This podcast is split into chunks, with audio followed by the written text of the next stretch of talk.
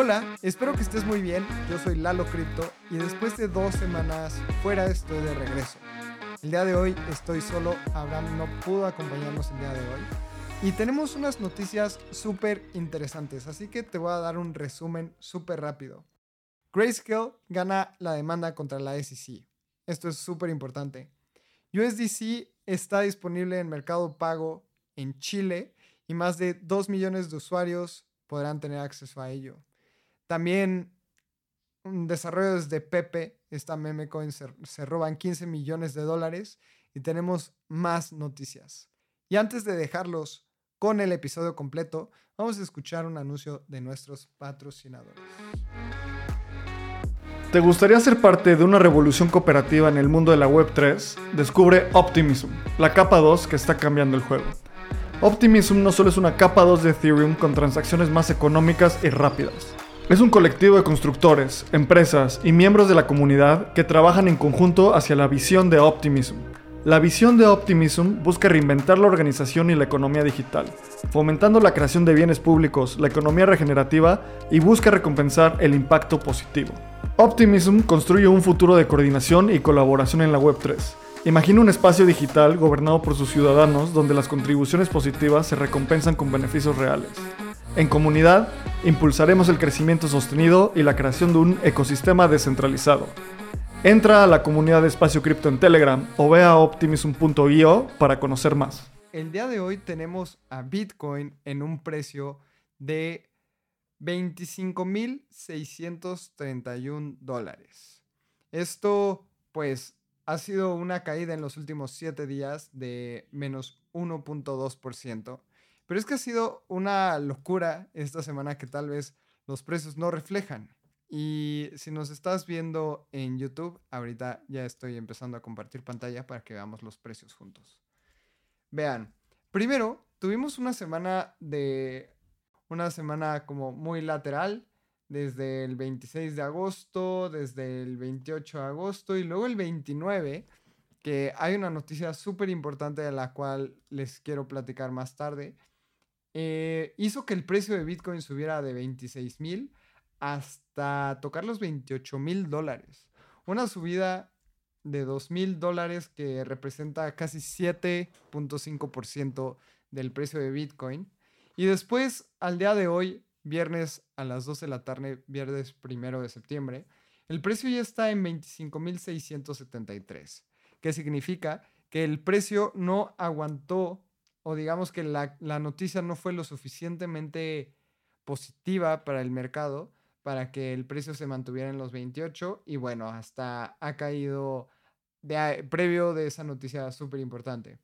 Ahora hablemos sobre Ethereum, porque también Ether ha bajado, digamos, que no tan significativamente 1.5%, pero igual, las gráficas se ven un poco volátiles, ya que después de esta noticia que, que les voy a platicar el 29 de agosto, Grayscale gana una demanda ante la SEC y gana el derecho de poder eh, analizar de nuevo el hecho de que su Bitcoin Trust, que se llama GBTC, se convierte en un ETF. Y esto es súper importante, lo voy a cubrir en el tema de las noticias, porque esto permitiría tener un ETF y que la gente pueda comprar Bitcoin como si fuera una acción en el mercado de valores. Al día de hoy esto no es posible y les voy a explicar un poco más adelante. Ahora vamos con otras criptos, porque el mercado no ha estado tan interesante después de estas volatilidades tan locas. Por ejemplo, unas que se han movido un poco más ha sido XRP, el token de Ripple. Así que vamos a analizarlo. Y es que ha caído 6%.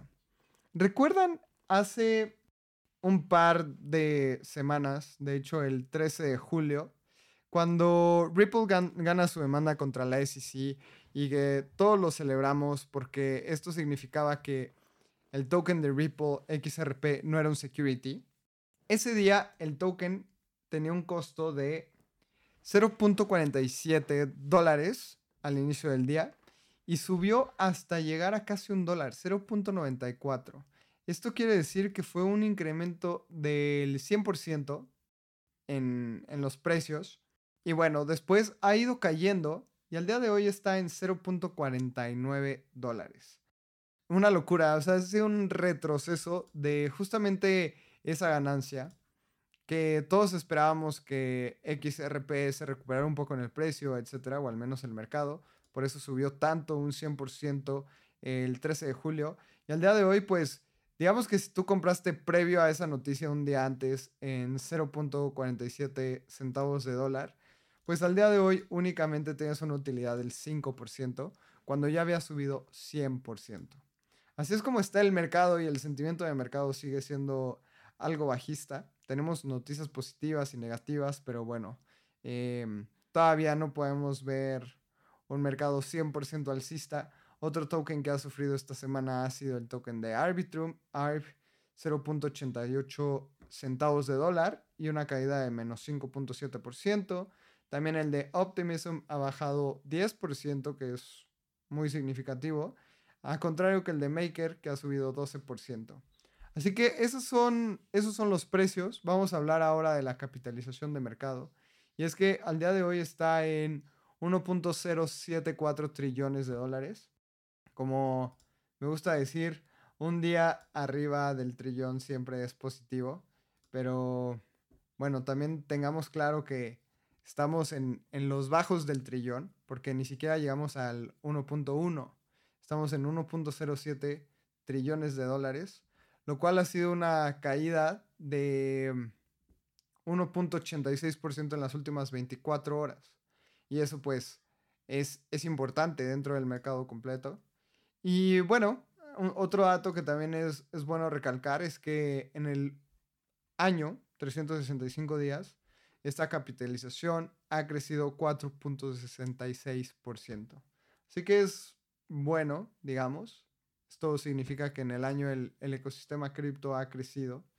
Y bueno, creo que estas son las noticias más importantes en el tema de los precios. Así que podemos pasar ahora a las noticias. Y es que la noticia más importante de la semana es que la Corte de Estados Unidos va a analizar el caso de la SEC contra Grayscale. Y esto es súper positivo porque Grayscale demandó a la SEC en junio de 2022 por haber, haber bloqueado la acción de cambiar su Bitcoin Trust, que se llama GBTC, en un ETF. Un juez se dio ante la petición de Grayscale y ahora ordenó que la comisión volviera a revisar la aplicación, que esta ya había sido rechazada. Así que eso es súper importante la SEC ahora va a tener que revisar de nuevo la aplicación y eso obviamente es positivo. La firma argumentaba que la SEC aprobara el ETF de futuros de Bitcoin, pero no productos que holdearían Bitcoin directamente, es arbitrario y caprichoso. Ahora un juez falló a favor de Grayscale, argumentando que la SEC actuó de forma arbitraria al, al rechazar dicha aplicación ya que no lograron explicar por qué aprobaban fondos que tenían futuros de Bitcoin, mientras que el mercado spot era muy vulnerable ante ser manipulado como para poder soportar un ETF.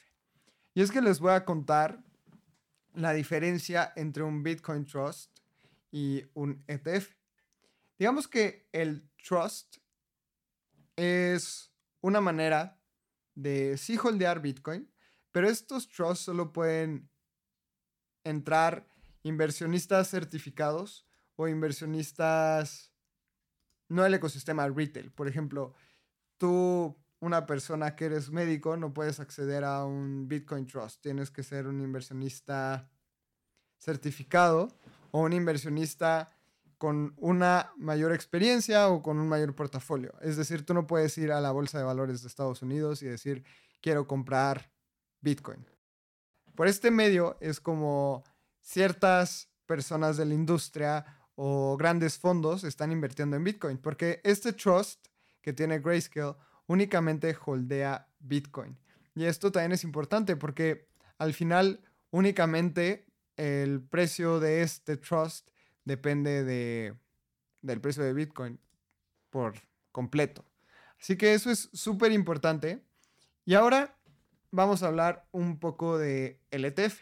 Un ETF hay que definirlo como un producto de inversión que tiene las siguientes cualidades. Es tradeable dentro de un exchange nacional de securities como el Nasdaq o el NICE o en nuestro caso la Bolsa de Valores de México o bueno, eso es, eso es un ETF. Y también permite a todas las personas del ecosistema retail el poder comprarlas. Entonces, ahora vamos a hablar eh, de que, qué es GBTC. GBTC es un trust de inversión que tiene el 3.4% de todos los bitcoins en circulación. Y en febrero 2022, cada share de GBTC está respaldado por 0.000092 bitcoins. El GBTC no contiene cualquier otro activo, no tiene apalancamiento o no utiliza ningún derivado de Bitcoin, por ejemplo, los futuros de derivados. Estos son tokens holdeados de manera segura offline por Grayscale y también contiene, bueno, Grayscale tiene toda la custodia. Esto es súper importante y a diferencia es que el GBTC se ofrece por un proceso de excepción de registro dentro de un acta de Estados Unidos. Y por este medio es que solamente inversionistas acreditados pueden comprar el GBTC y de hecho están obligados a holdearlo por un periodo de seis meses. Por lo que esto es un poco más complicado que solo ir a comprar un ETF. Esas son las principales diferencias y eso es súper importante porque al final cuando se adopte el ETF es cuando la gente va a poder ir a Nasdaq y comprar un ETF de Bitcoin. Esto quiere decir que tal vez tú o yo que estamos, tú me estás escuchando y yo te estoy hablando, vamos a ir a comprar Bitcoin a un exchange, a Bitso, a Binance, a Kraken o tal vez de alguna manera más descentralizada. Sin embargo, fondos de inversión pueden ir a comprar este ETF eh, tu tío que invierte en la bolsa, que puede decir, bueno, le voy a meter un 10% de mi portafolio a Bitcoin. Y esto obviamente es súper importante porque va a ayudar a que más gente entre a este ecosistema. Muchas veces hablamos de que la subida de precio va a venir dentro de la adopción masiva de, de cripto y yo creo que eso es real porque al final si nada más las personas que sabemos de cripto o que estamos interesados en el activo lo van a comprar, pues va a ser difícil que haya una, una subida de precio. Pero si alguien dentro de un fondo de inversión dice tenemos que meter el 1% en Bitcoin, bueno, eso es algo. Si tu tío o tu tía que invierten en la bolsa de valores dicen, le voy a meter un poquito, un 2% a Bitcoin para ver qué pasa le da más acceso a inversionistas tradicionales a este tipo de activos. Por eso es tan importante un ETF de Bitcoin o un ETF de Ethereum dentro del ecosistema de las finanzas tradicionales. Así que esta es la noticia, esto es positivo. La SEC va a revisar de nuevo la aplicación de Grayscale. Y cada vez vemos que la SEC está perdiendo batallas me gustaría decir que están perdiendo batallas porque ahora se echaron al hombro a Coinbase, ahora Grayscale gana esta demanda, XRP también, así que poco a poco veo debilitándose a la SEC porque ha intentado a toda costa el parar el desenlace de cripto en Estados Unidos y esto obviamente es súper negativo para el ecosistema. Vamos a hablar ahora de una noticia que también está muy, muy buena. Y es que Circle, la empresa detrás de USDC, lanza USDC en mercado pago en Chile. Y esto está súper interesante porque las 2 millones de personas registradas en mercado pago en Chile van a poder comprar y vender USDC. Y el CEO de Circle anunció el martes pasado que ahora Mercado Pago y Circle se asociaron para procesar pagos con USDC dentro de la plataforma. Esto también es súper interesante. Y es que el director de Mercado Pago explicó en una publicación y en un blog que vamos a añadir aquí que buscan ofrecer alternativas que emparejen el precio del dólar y de diversificar el acceso a las criptomonedas en el país. Esto es bien interesante porque Mercado Pago tiene 2 millones de usuarios en Chile. Sin embargo, Mercado Libre tiene 200 millones de usuarios en todo el mundo y sabemos que Mercado Libre, el, mercado principal es Latinoamérica. Así que también Mercado Pago es uno de las, una de las fintechs más importantes dentro del, del continente. Y yo tuve una muy buena experiencia ahora que estuve por Argentina con Mercado Pago. Pude hacer los pagos directamente con el QR de Bitso.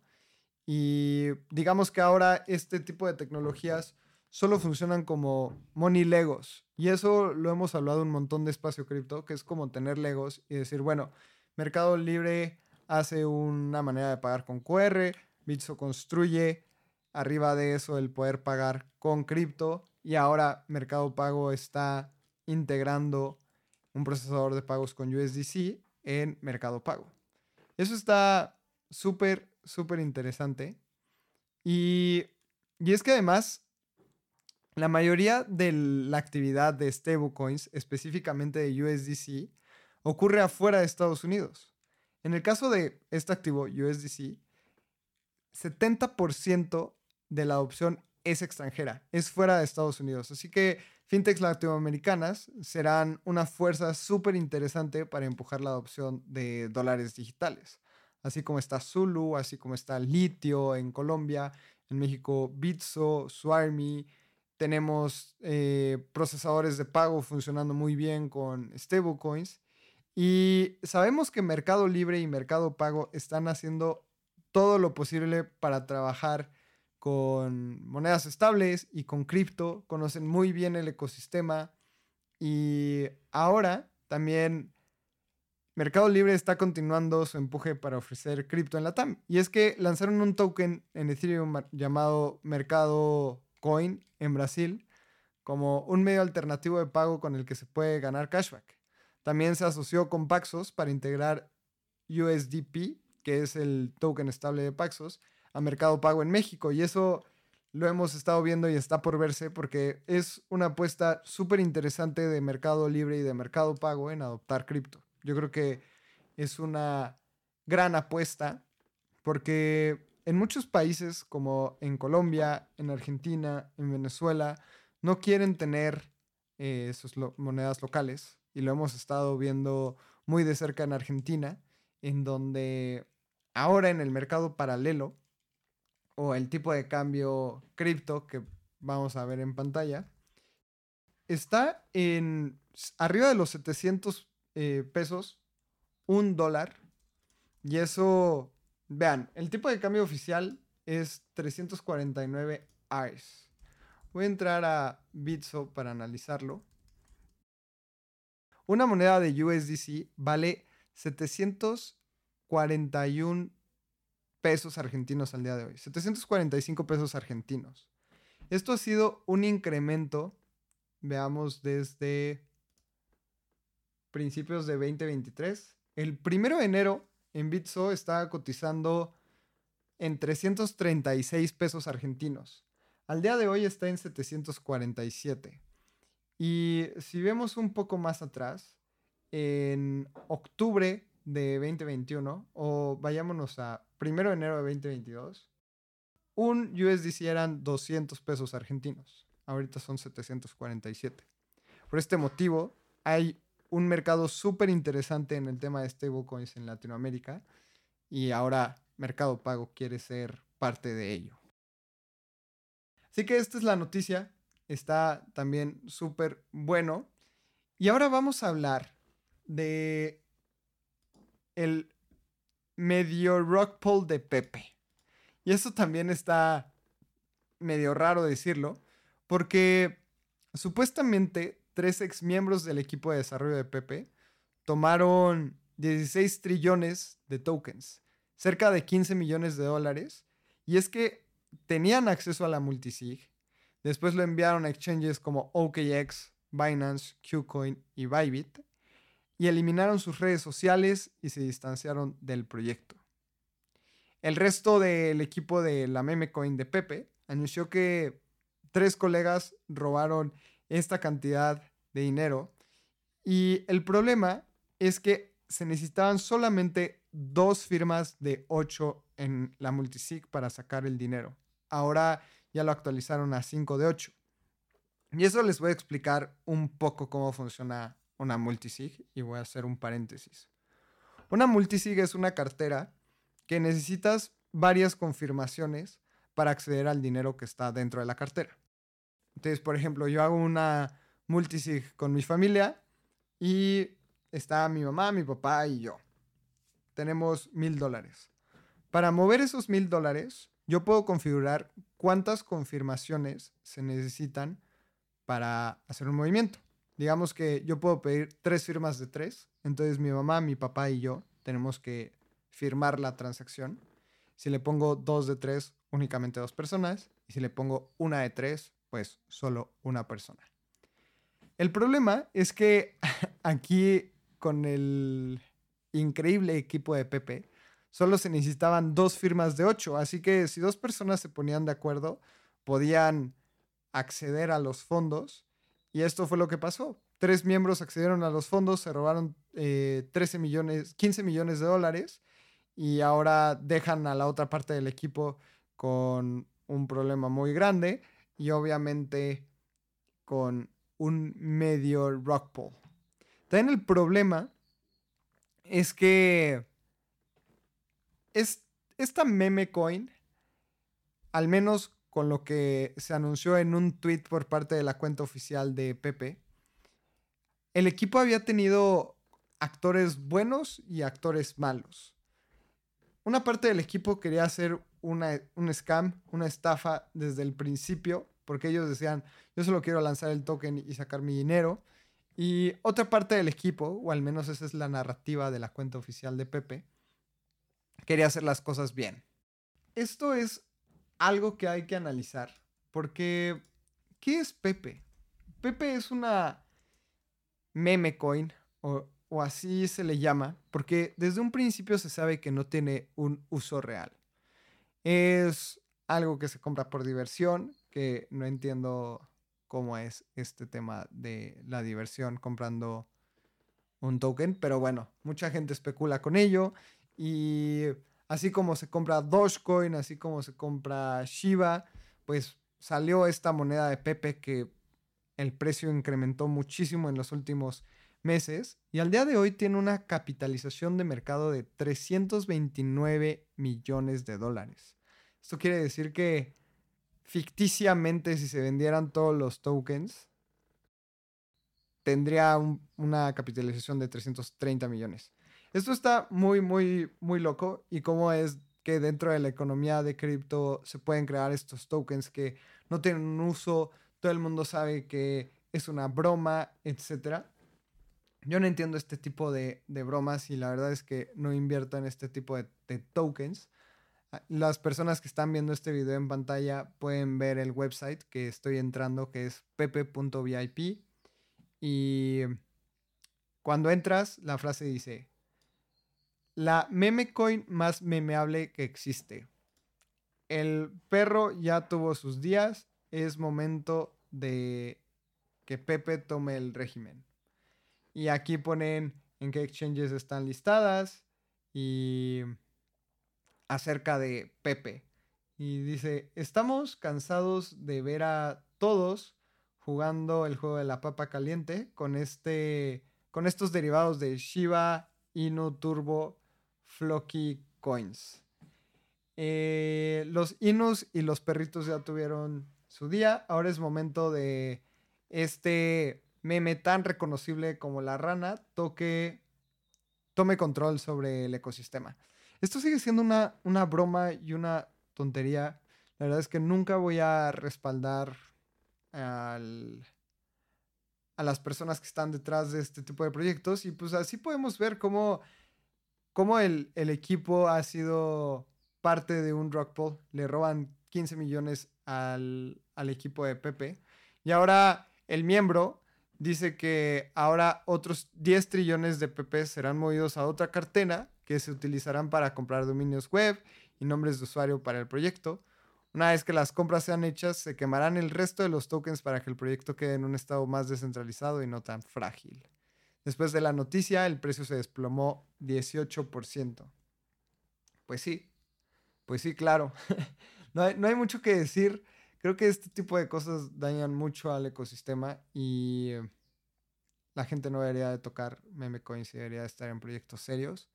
Pero bueno, hay tokens para todo lo demás. Vamos a la siguiente noticia. Y ahora, esto se me hace súper interesante porque Swift desbloquea el potencial de la tokenización de activos en la blockchain y están utilizando Chainlink y están utilizando muy buenas tecnologías para hacer esto. Y es que les voy a contar. El sistema de pagos internacionales SWIFT anunció que los experimentos que han estado conduciendo con transferencias de activos en múltiples blockchains han sido muy exitosos, por lo que las transferencias de activos tokenizados entre, instituciones financieras serán eficientes y con poca fricción. Esto queda un poco al aire porque las transferencias de activos tokenizados, esto pueden ser monedas estables, que es con lo que Swift probablemente vaya a empezar. Pero también esto se puede utilizar para transferencia de cualquier token. Recordemos que los NFTs es un token, un token no fungible. Recordemos que las criptos, un USD es un token, USDC es token, USDT es un token. Y Swift está haciendo pruebas para utilizar distintas blockchains como un medio de transferencia internacional. Ahora, Swift colaboró con varias instituciones financieras como Citi, BNY Mellon, eh, Six Digital Exchange para realizar estos experimentos. Recordemos que BNY Mellon, que es uno de los bancos más crypto-friendly del ecosistema, pues ha estado súper involucrado en este tipo de experimentos. Pero a mí me suena mucho y se me hace muy interesante que Citi también esté participando en estos experimentos con Swift. Aquí en México tenemos a Citibanamex, que ahora lo están vendiendo y, y va a ser un, una locura. Pero bueno, digamos que es una empresa súper importante en el tema financiero. Y Swift está utilizando Chainlink para conectar de forma segura la red de Swift con Sepolia. Y la interoperabilidad se logró con el Cross-Chain Interoperability Protocol de Chainlink. Así que Swift está utilizando cosas súper interesantes. Los resultados demostraron que esta infraestructura puede proveer un medio escalable y seguro para que las instituciones financieras se conecten a múltiples tipos de blockchains y exploren el valor de un protocolo de interoperabilidad para transferir información de forma segura. Y esto suena muy técnico, pero prácticamente lo que están haciendo es analizando distintas blockchains para enviar dinero entre bancos. Y como di la noticia sobre Mercado Pago, recordando que el 70% de los, de los usuarios utilizando USDC son usuarios extranjeros de Estados Unidos. Así que este envío de transferencias muy probablemente en un futuro próximo ya no se haga por Swift, sino se haga directamente en la blockchain o ahora Swift va a utilizar la blockchain para hacer estas transferencias. Seguramente personas que no sepan utilizar cripto vayan a ir a Swift y vayan a hacer una transferencia en dólares y no sé si muchas personas hayan hecho una transferencia Swift, pero es tardado, es costoso y al final Swift va a utilizar cripto para ello, así que ustedes pueden utilizar cripto para hacer estas transferencias y digamos que ya no necesitarán de Swift. Vamos a la otra de las noticias que más me han gustado de esta semana y es una noticia súper importante para el ecosistema de Arbitrum. Y es que ha sido lanzado Stylus en testnet. ¿Y qué quiere decir esto? Esto quiere decir que desarrolladores pueden implementar aplicaciones en lenguajes de programación que ya conocen. Algunos de los lenguajes de programación en donde puedas desplegar aplicaciones escritas van a ser C, bueno, el lenguaje de programación va a ser C, C++ o C, C++, Rust y Python. Esto va a ser bien interesante porque vamos a poder escribir smart contracts con Python o si eres fan de Rust, vas a utilizar Rust para deployar contratos inteligentes dentro del ecosistema de Arbitrum. Y esto está súper interesante también. Otra de las noticias es que, bueno, dentro de este lanzamiento, es que el SDK de, de Stylus es open source y va a haber un hackathon de Stylus con 20 mil dólares en bounties en Nueva York mientras se haga el ETH Global. Bueno, el hackathon de ETH Global.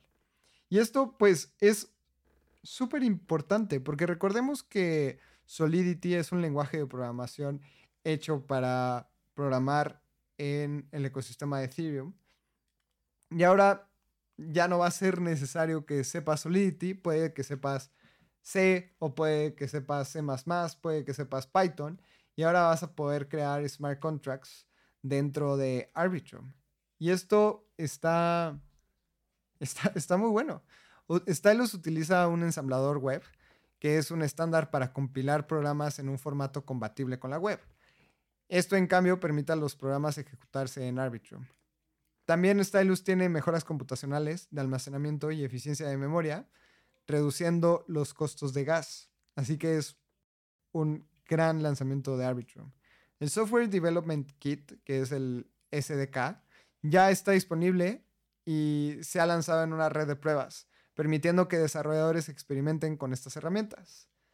A mí esta noticia se me hace súper grande porque ahora desarrolladores que no estén metidos en el ecosistema cripto van a decir, ok, ya entendí que es un contrato inteligente, me gustaría hacer alguna prueba o me gustaría ya lanzarlo dentro del mundo cripto, pero fíjate que solo sé programar en Python y no quiero aprender Solidity porque no tengo tiempo para aprender un programa, un lenguaje de programación nuevo. Así que van a ir a Arbitrum y lo van a lanzar ahí. Eso es eso es muy grande porque estás ayudando a la adopción masiva de, del ecosistema y ahora la gente va a ir a Arbitrum para lanzar estos lenguajes de programación. Así que Stylus es un gran lanzamiento, probablemente el mejor lanzamiento de Arbitrum después de, del airdrop del token, que muchos de nosotros fuimos beneficiados. Y pueden ir al Medium de Offchain Labs, que es la empresa detrás de Arbitrum creando el ecosistema, y pueden leer, pueden leer el lanzamiento oficial. Así que esto es muy, muy grande y felicidades a todo el equipo de Arbitrum. Vamos a hablar ahora de otra noticia que también se me hace una noticia súper interesante porque ahora Polygon está lanzando en Twitter o en X, ya no sé cómo decirle, el Chain Development Kit, que esto es como el OP Stack, que es un software de Polygon para que desarrolladores lancen sus propias Layer 2 utilizando la tecnología de Zero Knowledge.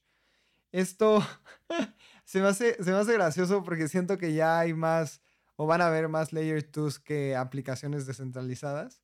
Y Uniswap está en todos lados, en todas las Layer 2, pero creo que también deberíamos de desarrollar más aplicaciones descentralizadas en el ecosistema.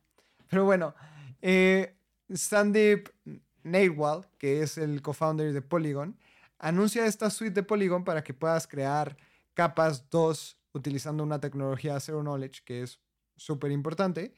Y con él vas a poder desplegar sencillamente app chains, que son blockchains que están construidas y personalizadas a los objetivos de una aplicación. Estas app chains van a utilizar la tecnología de CK de Polygon, pudiendo lanzar finalidad en Ethereum y ser interoperables con otras CK L2. ¿Qué quiere decir? Que, bueno, todas las las transacciones que se procesen en, la Layer 2 van a tener la seguridad de Ethereum. Esto es súper, súper grande. Es una herramienta muy similar al OP Stack, como lo mencioné, que es el SDK de Optimism para poder lanzar otras capas 2. Por ejemplo, Base la, la Layer 2 de Coinbase está lanzada con el OP Stack. Y también Arbitrum ya lanzó Arbitrum Orbit, que es para lanzar capas 2 dentro del ecosistema de Arbitrum. La diferencia es que esto es un Zero Knowledge, que es un tipo de, de tecnología más nuevo dentro del ecosistema. Y esto también es importante porque es un Zero Knowledge que tiene compatibilidad con la Ethereum Virtual Machine. A diferencia de, otras CKs, pues Polygon nativamente tiene esta compatibilidad con, con la Ethereum Virtual Machine, la EVM. Y si tú lanzas una DApp, una app dentro del ecosistema de Ethereum que es compatible con el EVM, ahora la puedes lanzar en, en estas CK EVMs. Es un poco técnico, pero es súper interesante porque ahora todas las Layer 2 están en esta carrera de que utilicen su SDK y que, que desarrollen en su blockchain. Recordemos que Optimism apoyó un montón a Coinbase y Coinbase va a donar el 10% o va a dar al ecosistema de Optimism el 10% de todo lo generado para así fondear a más bienes públicos. Entonces digamos que el ecosistema se está volviendo más autosuficiente. Y este lanzamiento de Polygon es muy, muy positivo para el ecosistema. Pueden ir a el Twitter de Sandep Naiwal, que vamos a estar retuiteando desde la cuenta de Espacio Cripto para que puedas leer este anuncio. Y también recuerden que si se suscriben al newsletter de Espacio Cripto de manera gratuita van a recibir este resumen pero de manera escrita. Vámonos ya a la última noticia, porque es una noticia no tan positiva. Creo que es una noticia que impacta un poco al mercado de los NFTs. Y es porque la SEC, este ente regulatorio de Estados Unidos, ahora lanza una demanda contra un proyecto de NFTs. Y esta es la primera vez que pasa. Y pues el proyecto de NFTs, que se llama, es el proyecto de Impact Theory, accedió a pagar 6.1 millones en penalizaciones y va a destruir los NFTs que aún estaban en posesión de Impact Theory. La SEC demandó a Impact Theory bajo la premisa de que los NFTs que vendieron eran securities no registrados. Y Impact Theory es un, es un canal muy importante de YouTube en donde tiene más de 3.75 millones de, suscriptores. Tal vez han escuchado de Tom Bailey.